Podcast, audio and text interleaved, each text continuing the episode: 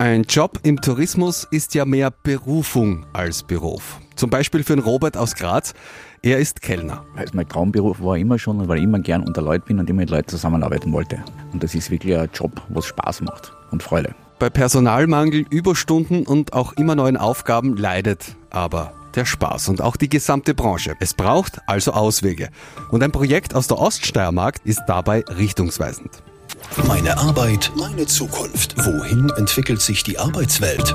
Kaum ein Bereich ist derzeit so gefordert wie der Tourismus, wie das Gastgewerbe. Zu wenige Mitarbeiter erledigen zu viele Aufgaben in zu vielen Stunden und dazu kommen noch die Herausforderungen im Digitalzeitalter. Einen möglichen Ausweg, den schauen wir uns heute an. Dazu reden wir zunächst über den Status quo und das machen wir mit Sabine K. von der Gewerkschaft wieder. Hallo Sabine. Hallo, Servus. Dann schauen wir uns an, was äh, die Forschung macht. Was braucht's? Das machen wir mit dem Daniel Binder von der FH Joanneum. Hallo. Hallo, servus, grüß dich. Und dann schauen wir uns an, was dann mit diesem Wissen auch in der Praxis passieren wird. Das machen wir mit Jörg Pfeiffer von der Erlebnisregion Thermen- und Vulkanland. Hallo. Hallo, danke für die Einladung. Wir schauen uns jetzt zunächst mal den Status quo an. Wir wissen, es gibt kaum eine Branche, die nicht davon betroffen ist. Überall gibt es Personalmangel, überall gibt es auch Fachkräftemangel, es gibt überall dieselben Herausforderungen. Sabine, wie steht's denn um den Tourismus? Wie steht's um die Gastro? Mit welchen Anliegen kommen denn die Mitarbeiter zu dir? Hauptsächlich mit der Planbarkeit ihrer Arbeitszeit. Das heißt, die Arbeitsstunden sind nicht vorgegeben, die Dienstpläne müssten normalerweise laut Gesetz 14 Tage vorher bekannt gegeben werden. Sie werden ihnen oft über Handys übermittelt, also sie sind im Bereitschaftsmodus oft erst drei Tage zuvor, dass sie ihre Dienstzeiten haben. Das nächste ist ein Überstundenausmaß, weil natürlich wie in vielen anderen Branchen es auch im Hotelgastgewerbe zu wenig Beschäftigte gibt, weil Beschäftigte nicht gefunden werden können. Ich hoffe, dass sich das jetzt ändern wird, weil ab 1. Mai haben wir ausverhandelt von der Gewerkschaft eine 9,3-prozentige Lohnerhöhung für das Hotelgastgewerbe auf die KV-Löhne. Das ist gigantisch.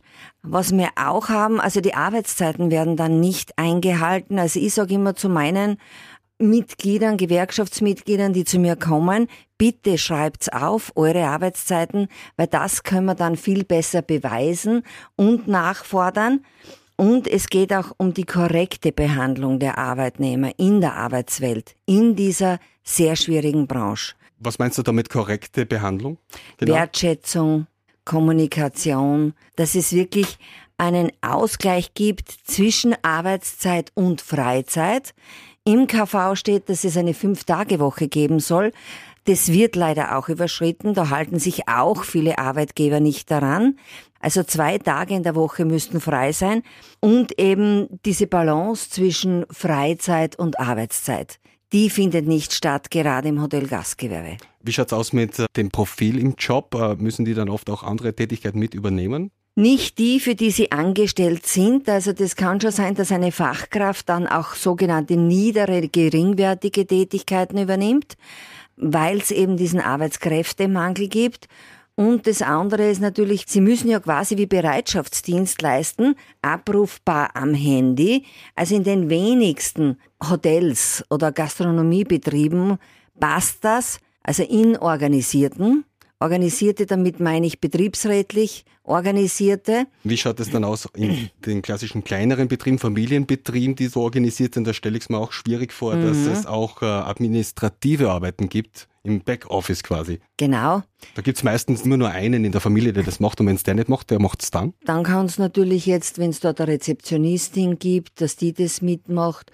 Und das können auch Kellner mitmachen, wenn es nur einen gibt in einem kleineren Gasthaus, in einem kleineren Hotel, dann werden die dazu eingeteilt. Anders gefragt jetzt, was macht dann einen guten Arbeitgeber aus im Tourismus, in der Gastro? Planbarkeit. Das heißt also die Dienstpläne wirklich rechtzeitig, gesetzeskonform, 14 Tage im Vorhinein. Dann natürlich Wertschätzung der Mitarbeiter.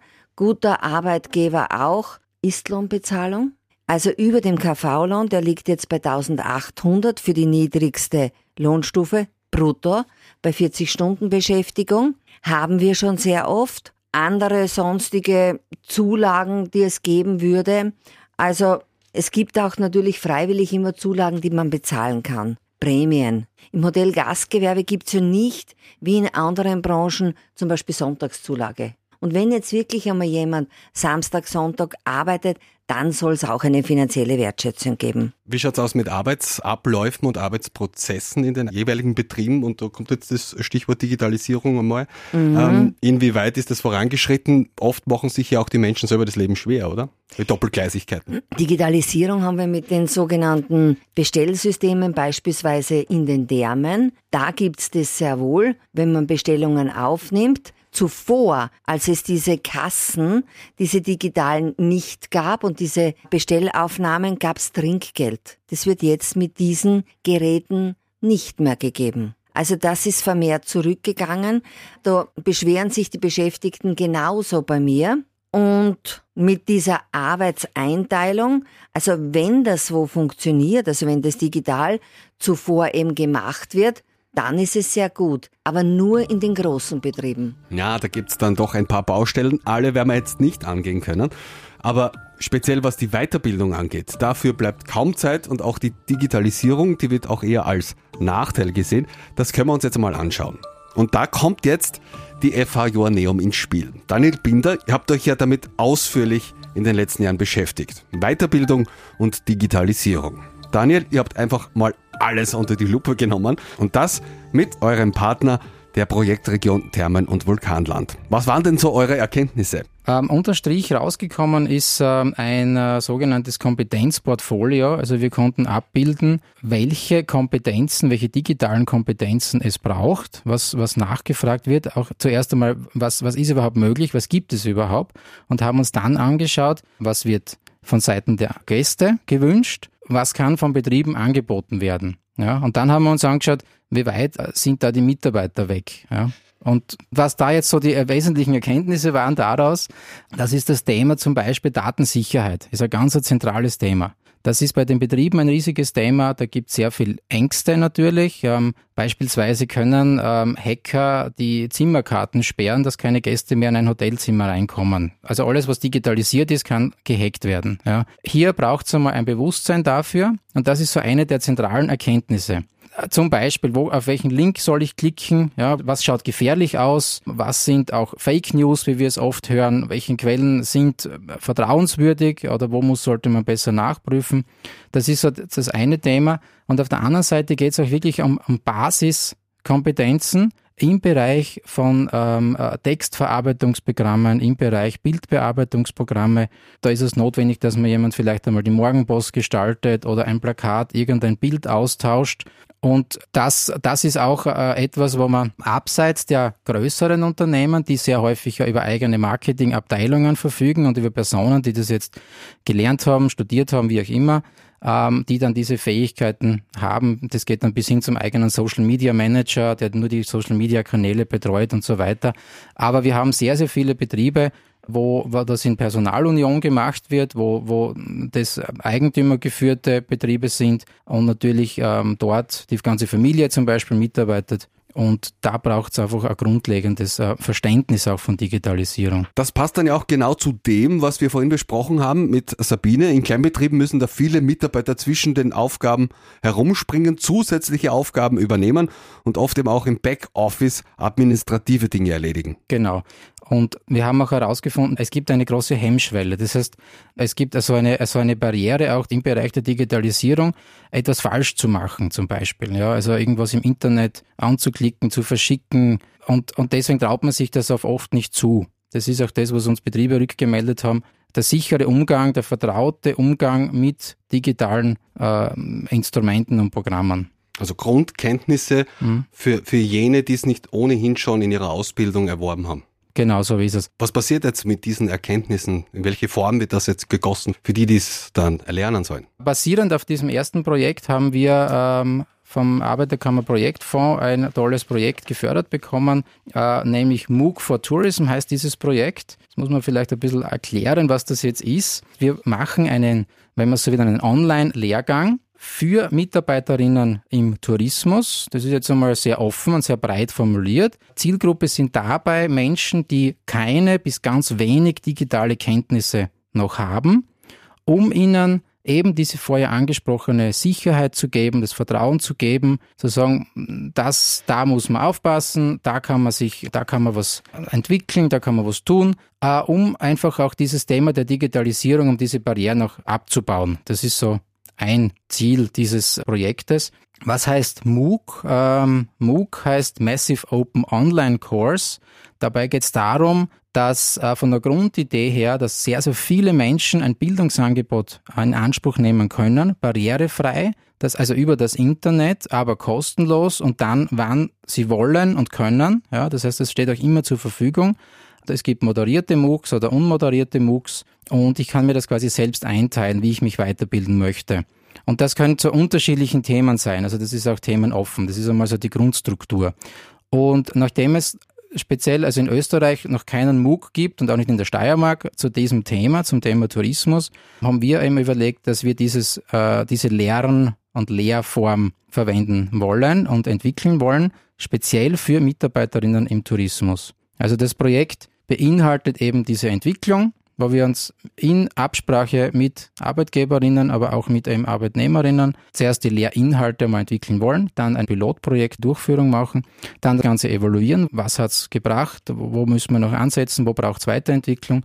Und zum Schluss ist ein ganz wesentlicher Faktor die langfristige Etablierung, das heißt eben diese nachhaltige Nutzbarmachung, äh, sodass das nicht ein abgeschlossenes Projekt ist und dann sind die Projektergebnisse weg irgendwie, sondern dass man auch langfristig diesen Kurs weiterhin noch, auch noch besuchen kann. Und der steht dann allen MitarbeiterInnen im Tourismus auch kostenlos und eben online zur Verfügung. Wann wird mal etwas online sein? Online sein wird etwas im Herbst, Spätherbst, mhm. vom Projektplan her wird es der Spätherbst 23 sein. Äh, dann wollen wir dann auch diese Durchführung machen, dann eben eine Evaluierung und, und das, das Projekt an und für sich läuft bis Juni 24. Dann ist das mal abgeschlossen, aber natürlich werden wir vorher dann eben auch diese Strukturen aufbauen, organisatorisch, aber auch technisch und natürlich auch didaktisch. Das ist ein ganz wesentlicher Part. Es reicht ja nicht nur, Inhalte einfach anzubieten, sondern das muss auch ein didaktisches Konzept dahinter stehen. Das ist ganz wichtig, dass man das eben auch machen kann, ohne dass man eben schon digitale Kenntnisse hat, weil das ist ja die Krux. Ne? Wir wollen jemanden über Digitalisierung etwas beibringen und das soll ein digitales Tool verwenden. Ne? Das ist natürlich, deswegen braucht es eine gute didaktische Aufbereitung auch. Viele, die keine Grundkenntnisse haben, da reden wir dann aber auch schon von einer älteren Generation, kann man das so sagen? Oder sind das auch die, die jüngeren Arbeitnehmer, die jetzt dann auch kommen? Wie, wie, wie ist da der Unterschied? Natürlich möchte man meinen, dass Digital Natives, weil wir sie nennen, äh, sehr viele digitale Kompetenzen haben, ähm, sprechen in dem Fall eher ältere Menschen an, wobei das ist jetzt nicht, äh, das eine schließt das andere nicht aus. Äh, das kann ich aus meiner Erfahrung als Dozent sagen. Nur weil man Digital Native ist, heißt nicht, dass man jetzt ein Bild gut bearbeiten kann oder automatisch irgendwas programmieren kann oder, oder sich wirklich sehr gut im, im, im Bereich der Textverarbeitung auskennt. Das heißt, die Digital Natives haben aus meiner Sicht nur einen direkten Zugang zu den digitalen Medien. Sie sind es gewohnt, am Smartphone zu sein. Sie sind es gewohnt, mit einem Tablet, mit einem Laptop, PC umzugehen ähm, und haben keine Scheu vor diesen Medien. Und, und, und sie wissen, was ein Touchscreen ist und wie man das bedienen kann. Im beruflichen Kontext einzusetzen, ist aber eine andere Welt. Und das, also deswegen auch natürlich das Angebot an alle Personengruppen und jeden Alters. Das in der beruflichen Welt einzubauen, ist ein anderes Thema. Und da sind wir genau auch bei den Stichwörtern Weiterbildung, Mitarbeiter wertschätzen, sinnstiftende Arbeit. Jörg Pfeiffer vom Tourismusverband Thermen und Vulkanland, ihr seid da von Beginn an beim Projekt dabei und ihr seid jetzt sowas wie die Vermittler. Als Tourismusverband ist man immer so die Schnittstelle zwischen ähm, den Betrieben, also Gastronomie, Hotellerie, Ausflugszielen, aber auch zu den Gästen. Wir haben die Situation, wir haben wenig Beschäftigte. Wir müssen schauen, wie können wir Fachkräfte oder Mitarbeiter in den Tourismus holen, in unsere Region holen. Und das war auch der Grund dafür, dass wir äh, gerade ein, äh, ein großes Employer Branding Projekt auf Destinationsebene, also im ganzen Thermen- und Vulkanland, äh, vorbereiten, wird jetzt starten. Employer Branding Projekt, was ist das genau? Und da geht es darum, dass wir für sämtliche Mitarbeiter in Tourismus und Freizeitwirtschaft in unserer Region ein Projekt aufstellen unter www.mitarbeitercard.at. Äh, das ist so die zentrale Plattform für das Leben und Arbeiten in unserer Region. Richtet sich, wie gesagt, an ähm, Beschäftigte in Tourismus und Freizeitwirtschaft. Das sind in unserer Region äh, circa ein bisschen weniger als 6000 Beschäftigte. Mhm. zentrales Element ist eine Mitarbeiterkarte, wo es eben äh, verschiedene Vergünstigungen, Bonusse, Eintritte, also ähm, diese Dinge gibt, äh, mit, die man kennt von, von äh, verschiedenen Kartenprojekten. Aber dieses Employer Branding Projekt ist noch viel mehr. Da geht es auch um emotionale Bindung ans ähm, Thermen- und Vulkanland, mhm. äh, also an die, an die Employer-Marke Thermen- und Vulkanland. Es geht um Weiterbildung, nicht nur von den Mitarbeitern, sondern auch von den Arbeitgebern, mhm. weil natürlich vieles äh, in den Betrieben passiert. Also es kann der Tourismusverband beispielsweise nicht äh, über Arbeitszeiten bestimmen oder Bezahlung bestimmen, wie das im Betrieb abläuft, sondern wir können wirklich nur an den Schrauben drehen, dass wir sagen, schaut her, alle Beschäftigten bei uns haben die Möglichkeit, sich äh, weiterzubilden. Sie haben diese Karte, das ist ein Gemeinschaftsgefühl. Es wird äh, Schulungen geben, Veranstaltungen geben, exklusiv für diese Card-Inhaber. Der Hintergrund davon ist der, wenn man eine eine sinnstiftende, selbstständige Arbeit erledigen kann, wenn man fachliche Weiterentwicklung hat und wenn man in einem konstruktiven Team arbeitet, äh, dann bringt man Motivation auf, dann ist es nahe einem, einem Idealbild, wenn man so will. Ich weiß natürlich, in der Praxis stellt sich vieles anders dar, mhm. aber wir versuchen eben an diesen Schrauben zu drehen, was können wir als Tourismusverband tun, äh, um wirklich unseren Mitarbeitern Wertschätzung entgegenzubringen. Weil es ist schon so, wir können die besten Angebote machen. Jeder Betrieb oder auch der Tourismusverband kann die besten Angebote machen und die kreativsten Projekte. Wenn wir aber nicht die Mitarbeiter haben, die das mit uns umsetzen, können wir das nicht auf die Straße bringen. Also dieses, dieses äh, Bewusstsein war vielleicht in, in ähm, vorigen Zeiten nicht so da, ist aber, glaube ich, mittlerweile in, in den Köpfen äh, so drinnen. Und es gehört natürlich dazu, jetzt müssen wir ganz, ganz hart dafür arbeiten, dass sich dieses Image ändert. Wir müssen einfach zeigen, es lohnt sich, es ist eine sinnerfüllende Arbeit im Tourismus zu arbeiten. Und wir arbeiten alle zusammen, um eben Zeit zu schenken, Erlebnisse zu schenken. Und auch für die Mitarbeiter. Für die Mitarbeiter. Mhm. Genau. Auch für die Mitarbeiter. Und aus diesem Lernangebot der Fachhochschule zieht ihr dann was raus? Auf dieser Plattform mitarbeitercard.at gibt es, wie gesagt, das Portal äh, der, der Weiterbildungen, wo wir vieles Fachspezifisches anbieten mit einer möglichst geringen äh, Hürde. Und da ist natürlich dieses MOOC-Projekt für uns besonders interessant. Also gerade diese Scheu abzulegen, ein E-Mail zu schreiben. Äh, und das werden wir bei, auf unserer Plattform bei den Schulungen äh, mit anbieten. Wann wird das quasi dann auf der Plattform eingebaut oder wann beginnt ihr dann quasi mit der praktischen Umsetzung? Mhm.